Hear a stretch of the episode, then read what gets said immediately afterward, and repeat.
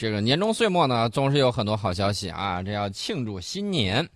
呃，什么好消息呢？也就是说，我们北斗三号基本系统已经完成了建设。昨天的时候呢，中国卫星导航系统管理办公室主任、北斗卫星导航系统新闻发言人呢，在北京宣布，北斗三号基本系统已完成建设，于当日开始，也就是十二月的二十七号，提供全球服务。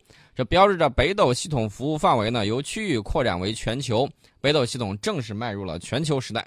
啊，这个可是我们非常开心的一件事情，呃，以后你无论在全球任何一个地点，只要有北斗接收机，你就可以得到北斗系统提供给你的定位服务。嗯，那么二零一二年的今天呢，这个北斗啊，我指的二零一二年的十二月二十七啊，北斗系统向亚太地区提供服务。过了六年啊，这个北斗系统呢向全球开启服务，这个速度还是很快的。目前呢，北斗系统在轨的卫星以及地面系统工作非常稳定。经过全球范围的测试评估，系统性能满足了预期，也具备全球服务能力，这个还是很开心的。它的这个系统服务性能啊是二点零版本的这个规范。它这个里头，呃，都有什么样的服务啊？这有点像高速公路啊，有服务区。这个系统服务区呢，就包括这个很多了。啊，这个包括这个系统的服务区，包括这个全球，包括这个定位精度，水平是十米，高程是十米啊，百分之九十五的执行度，啊，测速的精度是每秒钟零点二米啊，你只要大于这个速度，它的测速精度就可以，每秒钟零点二米那就是二十公分啊，也就是你迈一步，你只要动啊就可以搞定你的这个定位精度。那么这个有多少的执行度呢？百分之九十五，授时精度啊，二十纳秒，百分之九十五的执行度。这个系统服务可用性优于百分之九十五啊，所以大家可以看到啊，这个还是比较给力的。那么目前呢，北斗系统在亚太地区的定位精度呢是水平五米，高程五米，比那个精度还要高出去了一倍，啊，包括“一带一路”国家和地区在内的世界各地都可以享受享受到这个北斗系统的这种服务。那么截至到二零一八年的十二月，北斗系统在轨工作卫星数量是三十三颗。包括十五颗北斗二号卫星，还有十八颗北斗三号卫星。二零一九年到二零二零年，我国还将发射十一颗北斗三号卫星和一颗北斗二号卫星，在巩固亚太区域服务的同时，会进一步的提升全球服务的这种性能。我们国家呢，将在二零二零年全面完成北斗三号全球组网建设，二零三五年将以北斗系统为核心，更加。泛在更加融合、更加智能的国家综合定位导航授时体系将逐步建立起来啊！所以大家可以看到，我们愿意与各国共享北斗系统建设的这个成果。那么，我们的北斗呢，也将以更强的功能、更优的性能服务于全球，造福于人类。所以说，未来呢，不管是一带一路一路也好，或者是我们的呃周边的一些国家也好，只要你想使用这个北斗的这个服务，你可以，我觉得可以完完全全的可以享受到它的这种精确的定位啊。对，没错，这就是我们打造人类命运共同体的一个侧面啊，一个技术方面的一个表现。呃，另外呢，也要告诉大家另外一个好消息啊，最近这个好消息还是很多的。当然了，这个地点没有在我们这个河南郑州，而是在湖北的武汉。嗯。由中国航天科工集团有限公司所属的航天行云科技有限公司发起，国内一百四十六家相关单位共同组建的天机物联网产业联盟，二十六号的时候呢，在湖北武汉成立。联盟呢，它这个想法就比较多了，你包括这个科研呢，包括制造啊，你你这这些东西要造出来，对不对？除了这些之外，你还要有相应的运营商啊，还要有相应的这个提供服务。还有具体的应用以及金融资本，在多个方面去推动低轨窄带商业通信卫星产业的这种发展，加速推进天基物联网在电力、石油、金融等国民经济领域的这种规模化的应用。提到这个规模化应用啊，这个词儿最早是在我在学西方经济学来的时候啊讲到的。呃，一旦说你这个形成了一定的这种规模，它会产生一定的聚集效益，而且可以摊低成本，啊，摊低研发的成本，呃。接着呢，会促进你这个地区的这个经济的这种茁壮发展，或者是行业的这种发展。对这个规模化效应呢，还是效果比较好的。呃，大家可以看啊，这国内是一百四十六家相关单位共同组建的这么一个天基物联网产业联盟啊，说明以后大家会在这个领域呢，进行相应的这种标准呐、相应的这种应用啊，还有相应的这个专家团队的这个建设等方面呢，发挥很重要的作用。那么这里面的专家委员会呢，肯定是由业界的高级技术人才以及知名的专家和学者组成。呃，大家可以想象，这么多高智慧的人在一块儿，他们碰撞出来的火花啊，会给我们的这种行业的发展带来什么样的这种进度？天基物联网。这个它还有一个名字叫行云工程啊，行云流水的行云，是我国在建的首个低轨的窄带通信卫星星座。工程呢就是今年正式启动的，啊，计划是打算利用八十颗低轨窄带通信卫星，构建一个自主可控、覆盖全球的卫星卫星的通信网络，以卫星为基站，与地面通信设施呢形成互补。为海洋渔政、水利防汛、应急救灾以及野外科考等领域呢，提供更加完善的物联信息服务。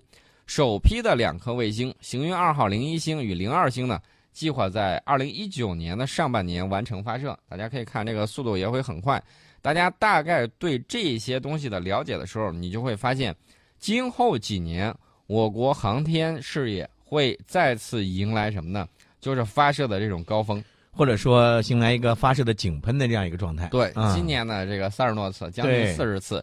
那么明年光这个首批两颗行云啊，这个行云二号的零一零二，还有刚才我们提到的这个北斗。呃，都会陆陆续续的进行发射，所以说明年应该是中国航天更加热闹的一年。应该说，我们从远古的时候，我们的古人呢，就对这个太空，应该或者说咱们的天空呢，抱有深深的幻想，是吧？啊，包括那种纸鸢呐、木鸢啊，传说当中的。这个还是在航天领域。啊对对，我觉得真的是关注太空，一个是几个神话传说吧。对啊，比如说这个嫦娥奔月，嫦娥奔月，嗯啊，比如说是广寒宫，广寒宫啊，夸父追日，对，还有这个。呃，很著名的就是民间说的“天狗吃月亮”，对，天狗吃太阳，就就是一种这个自然的天文现象。对，这个就是精彩的日食和月食啊！现在大家都知道了。呃，我记得当时看那个巴尔扎克小说的时候，在这个十九世纪，嗯，啊，这个法国的贵族到天文台观看了这个天狗吃太阳之后，也就是日全食，嗯，看完了之后。跟科学家说啊，您这个表演很精彩，能不能再来一遍？啊，这个当时科学家一脸就蒙圈了。再来一遍，你再过多少年你再来吧？啊啊，是相应的这个情况。所以说，在十九世纪的时候，人们的这个科学知识啊，相对而言还不如现在丰富。那么我们也看到啊，古人在面对这个日食月食的时候啊，形象的以自己的这种想象力啊，想到了这种天文现象。但是我们现在呢？可以，就是普通的这个中小学生，嗯，都可以通过这个天文器材呢，然后进行这种观测和拍照。那么明年也是天象大年，二零一九年是天象大年，很多天象会轮番上演。呃，大家容易看到的，刚才我们提到的日食还有月食，明年会发生三次日食，两次月食啊，其中两次日食，一次月食，我国境内可见。你在全呃，你在国内啊，差不多所有的地方你都可以看到。所以呢，在这种情况下，一些天文爱好者呢，您明年呢又有眼福了啊。对，这三次日食呢，我告诉大家日期啊，一月六号日偏食很快，呃，七月三号有日全食，还有十二月二十六号的日环食。哎，这个宋老师，你看啊，你说到的有日偏食、日全食和日环食。这三种呢不同的天文现象，其实呢，它就是折射在这个大家观测到的是不一样的，是吧？对，观测到是不一样的，有偏的，有这个圆的，就 是全都没有，全都给遮盖住了。还有一种是环的，这种环的比较少见啊，就是遮挡了一部分啊，就是在中间，然后呢形成一个环带，这个拍出来效果是最好看的。对。呃，那么我们国家能看见哪两次呢？一个是一月六号的日偏食，还有十二月二十六号的日环食。我知道是二零一九年啊，大家千万不要急，说我前两天没看见。嗯，我们说的是明年，明年啊。呃，月食呢，虽然没有办法和日食相媲美，但是也是值得观测的。二零一九年发生的这两次月食，一次是月全食，一次是月偏食。月全食发生的时间是一月二十一号。嗯，啊，这次是红月亮。呃，可我们国家处于白天啊，不可见。但是大家可以在网上看到，在北美洲、在南美洲、在欧洲西部以及非洲西部拍到的这些照片。嗯，啊，当然有朋友特别热爱这些东西。我知道的有些天文爱好者甚至跑到这个北极圈内啊，北冰洋在内这个北极地区跑去拍这个月全食。呃，虽然我们这次看不见，但是告诉大家，七月十七号的时候，这个月偏食我国是可见的。不过观测条件不是特别理想，除了极西的部分地区可以这个全看观看全过程之外，嗯，其他地区可以看到带时月落啊，因为你这个纬度比较靠东，所以说是这么样一个情况。这也是提醒大家，在明年的时候，我们有很多的这个天文现象可以进行观测。呃，说完这个天文现象，我们还是说说我们这个人类的这个壮举。嗯，俄罗斯航天集团呢，在二十七号的时候，从位于俄罗斯远东地区的东方航天发射场，把一颗搭载二十八颗卫星的火箭发射升空。这一次呢，搭载的这个卫星还是比较多的啊，它搭载了俄罗斯地球遥感卫星“老人星”五号，还有这个六号，还有来自日本、美国、德国、西班牙、南非等国的二十六颗小型卫星。呃，目前呢，两颗遥感卫星已经进入了预定轨道，嗯，其他二十六颗小型卫星呢，也会依次被送入相应的这种轨道。这有点像什么呢？有点像这个卫星播种机似的，是吧？哎对，这个俄罗斯的这个情况呢，我们还是要给大家说一下。这个它这个发射场不在呃，就是原来他们那个地方不在呃不在哈萨克斯坦境内，嗯他们这回呢是在俄罗斯东方发射场。这是二零一六年建成之后第四次实施航天发射任务。二零一六年四月，该发射场顺利完成首发之后，在二零一七年的十一月，发射场执行第二次发射任务的时候，它这个火箭上面级控制系统，呃，发生故障，导致它搭载的十九颗卫星未能进入预定轨道。嗯，所以说呢，现在俄罗斯这个航天事业相对来说啊、不如这个苏联时期那么稳定，啊、大家可以看到类似的这个情况啊有很多。啊、除了这个之外呢，我们还是要给大家聊一聊这个，聊完航天要聊航空。嗯，航空方面呢，最近好消息也是比较多的。昨天的时候，啊、我看到媒体发了一个消息，而且展示出来了这个照片，也就是中俄联合远程宽体客机 CR 九二九项目的复合材料前机身攻关全尺寸的筒段顺利总装下线。这个和 C 九幺九是不太一样的。您记住，这是 CR 九九二二九啊，这是中俄联合的远程宽体客机。对，这次下线的筒段呢，长度大概是十五米，直径大概是六米。以后的时候，我们如果坐上 CR 九二九的话，那么就是坐在这个筒段里面的大概的这个长度还有直径，你大概有一个切身的了解。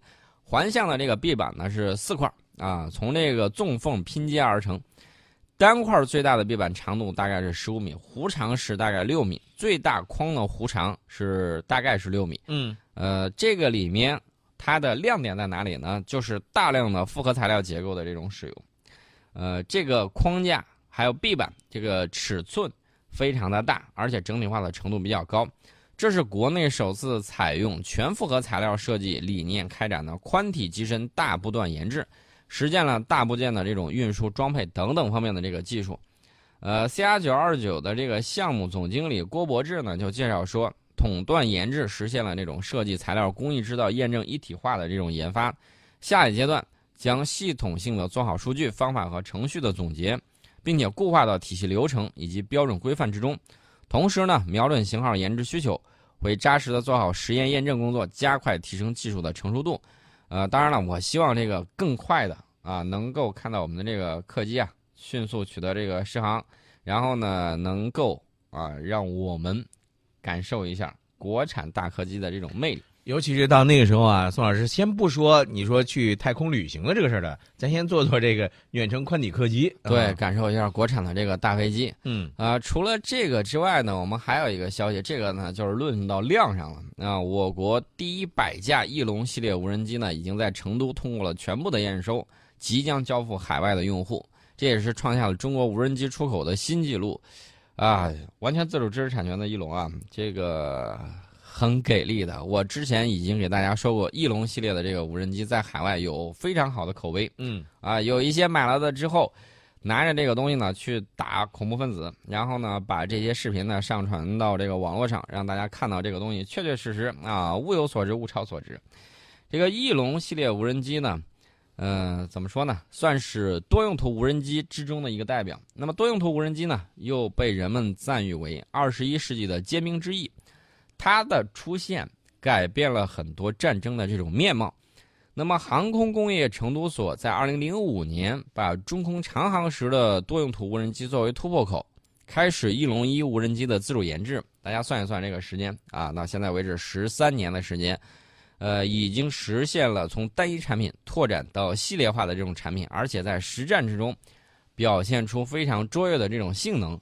那么国际市场的这种好评呢，也使它成为我们航空工业产品出口的一个新的名片，啊，也是一款深受海外用户信赖的明星产品。对，呃，现在美国还要在讨论啊，要不要把它的无人机啊这个解禁出售。问题是现在卖还来得及吗？不是你这个市场，这个蛋糕就那么大是吧？蛋糕就那么大，而且你这个成本很高的。对，他又这个老在想，哎呀，我这个技术怎么怎么样，会不会流失啊？怎么怎么样？想了很多。问题是市场大家已经做起来，你现在才过来，是不是有点晚？有的时候啊，并不见得是只买贵的不买对的，人家可能也掂量掂量，我到底是买对的还是买贵的，是吧？对，嗯，我给大家说一下这个翼龙的这个历程啊。二零零五年，翼龙项目一启动啊，一推出就吸引了很多国外用户的这种关注。那么我们看二零一八年年初的时候，翼龙无人机啊获得了是这个第五届。啊，不对，应该是二零一八年的年底。嗯，这个翼龙系列无人机呢，获得了第五届中国工业大奖的表彰奖。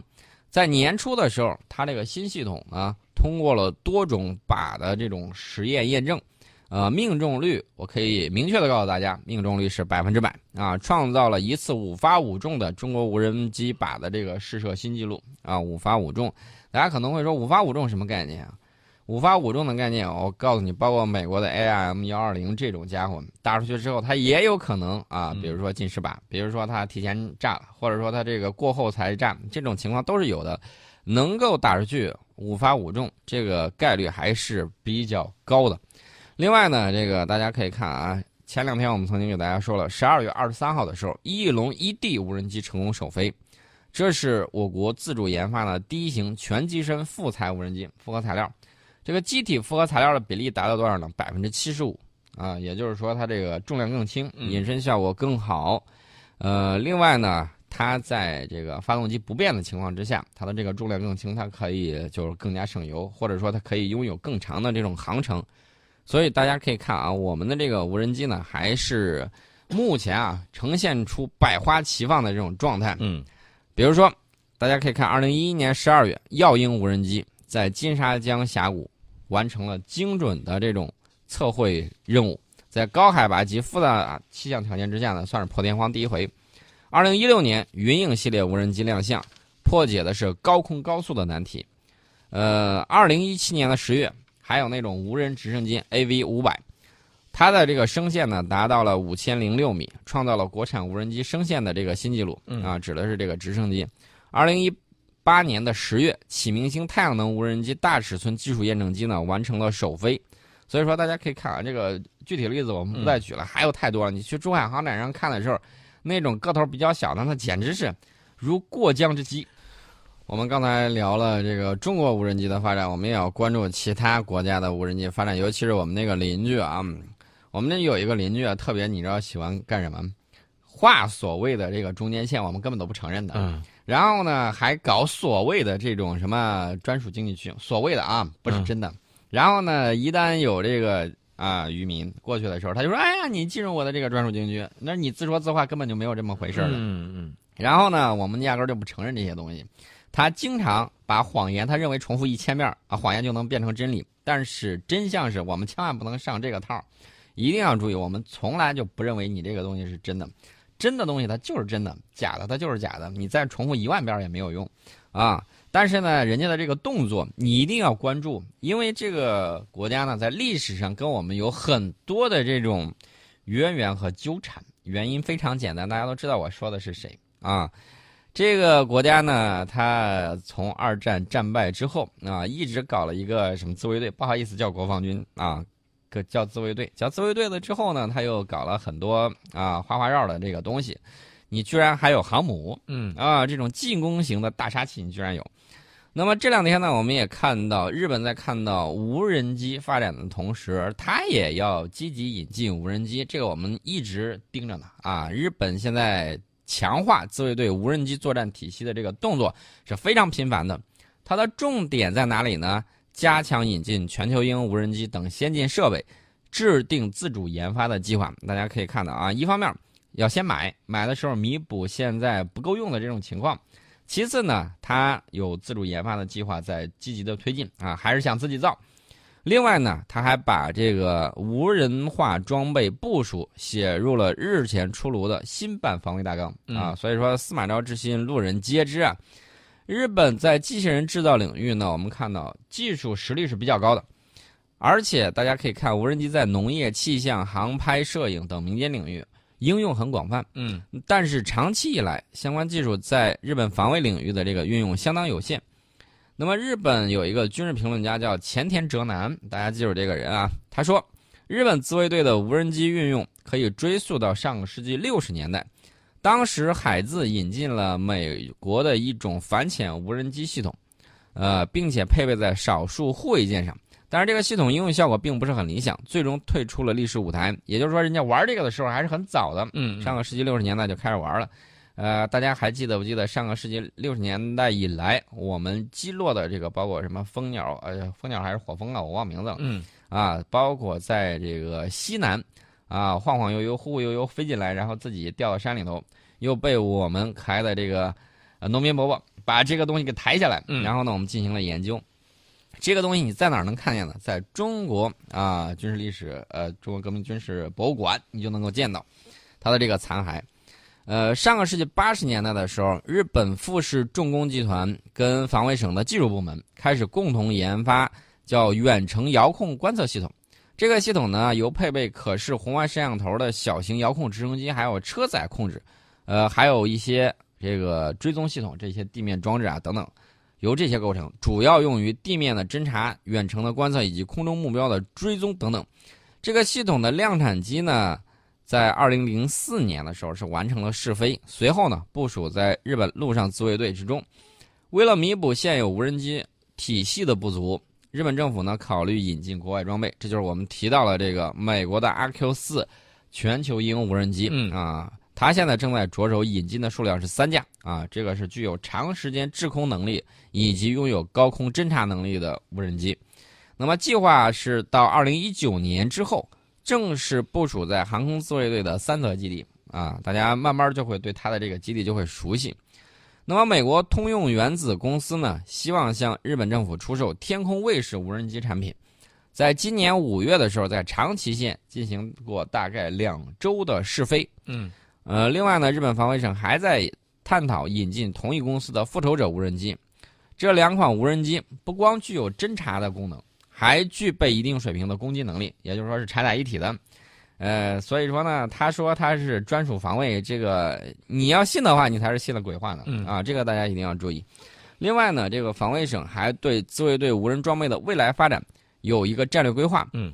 呃，他先是在二零一六年的时候制定了一个叫“未来无人装备相关研究开发愿景”啊，先制定了一个这个，呃，这是在他的下属机构防卫装备厅提出来的啊。他的这个计划是力争未来二十年追赶欧美，具备实现无人战斗机群与有人战斗机协同作战的技术研发能力，这是他的一个愿景。呃，大家算算这个时间，未来二十年啊，咱给他这个算到二十年。也应该是在二零三六年，他要达到这样的这个一个技术水平。你想想，他技术研发能力，他肯定不会是凭空，一定是依据自己现有的这个实力进行这个推算的。那么，所以说呢，到二零三六年的时候，日本是否具备这种无人战斗机群和有人战斗机协同的这种能力，我们有待于进一步的观察。但是，我们也一定要提高警惕啊。对。另外呢，今安今年的十二月十八号。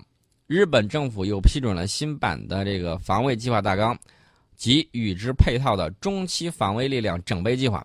这个内容就包含了自卫队跨域防卫体制构建。跨域，你好好的你在岛上待着呗，他要跨域，嗯，那跨的是空域啊还是海域啊？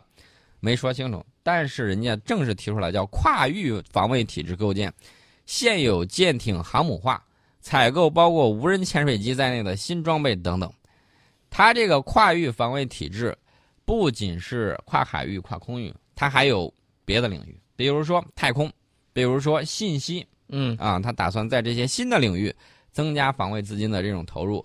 还有，大家要注意，人工智能各国都在提出，它把人工智能也包含在里面，而且把它当成重要的领域给它包含进去了。除了人工智能之外，接下来就是我们今天谈到的啊，它的无人作战也是它重要的一个领域。那么在新防卫大纲的指导之下，自卫队呢会进一步加强各领域的无人装备的运用。那么日本提升无人作战实力以及相关研究取得实质发展，那肯定还是需要时日的。但是呢，大家要警惕，这个历史上就不好好啊，这个按照和平发展的思路去发展。那么将来会是什么样的情况？我觉得还有待于我们进一步的这种观察啊。这个曾经受过日本军国主义侵害的国家呢，也应该提高相应的警惕。我们说完日本的这个无人机发展，啊，还要说另外一个这个发展啊，什么发展呢？就是我们刚才说的都是天上的，哎天上飞的无人机。对，我们要给大家说这个水下滑翔机。我觉得这个就特别的好。你要想看看龙宫里到底有啥宝，是吧？那你就得用这个水下无人水下滑翔机来探宝啊。啊，确确实实也很棒，没有人的，很给力的。嗯这个东西呢是天津大学的海燕，海燕呢它能够呃在这个水下连续工作时间很长，嗯续航里程很远，是目前国产的啊工作时间最长，也是续航里程最远的这个记录保持者，三千六百一十九点六公里。嗯这是天津大学的海燕，呃，创纪录的是海燕 L 长航程水下滑翔机。呃，这个海燕呢是国家重点研发计划深海关键技术与装备的重点专项，在这个支持之下呢，由天津大学和青岛海洋科学与技术实点国家实验室联合实验室研制的。呃，这个十一月下旬的时候，海燕 L 的水下滑翔机呢，在南海北部安全回收，顺利完成了项目中期海上实验考核，无故障运行时间是多长呢？一百四十一天，也就是说，一猛子下水之后，就在这个水里游啊游啊游啊游啊，一下一气儿游了一百四十一天。嗯啊，然后最大工作深度呢是一千一十米，啊，连续剖面数达到了七百三十四个，续航里程呢，刚才我们就提到了三千六百一十九点六公里，嗯嗯啊，相当于从哪儿呢？相当于从最起码从北京排到海南岛的是没有问题的，距离还是很长的。呃，今年上半年呢，它是连续运行了一百一十九天，完成剖面的是八百六十二个啊，航行里程是两千两百七十二点四公里，创下了当时的国产水下滑翔机连续工作时间最长、测量剖面最多、续航里程最远的国家纪录。啊、下半年的时候，人家就自己把自己的保持的记录打破了。你看，我跟你说啊，这个水下无人呃这个滑翔机其实最不容易的是在哪儿呢？因为我们说在海平面之上你是能够看见的，目视能及的，对吧？嗯，但是在水下，因为我们比如说水底下它有悬崖呀，又有山脉呀，有各种各样的复杂的这个海形。那么在遇到这种情况下，咱们的这个水下无人滑翔机能够刷新这样一个续航里程记录，我觉得太不容易了啊！，对这个海燕，它不光是一个，它是一系列啊。嗯比如说今年海燕 X，它这个万米级水下滑翔机在马里亚纳海沟附近海域呢嗯通过测试并且安全回收，最大下潜深度是八千二百一十三米。那么除了这些之外，这个工作深度二百米的、一千米的、四千米的、一万米谱系的这个海燕呢，都是有的。啊，所以说大家可以看到啊，嗯这个海燕团队啊，为我国水下滑翔机海上常态化观测能力的这个提升呢，提供了非常重要的这种支撑。是的。好了，时间关系，今天的听世界呢就和您唠到这儿了啊。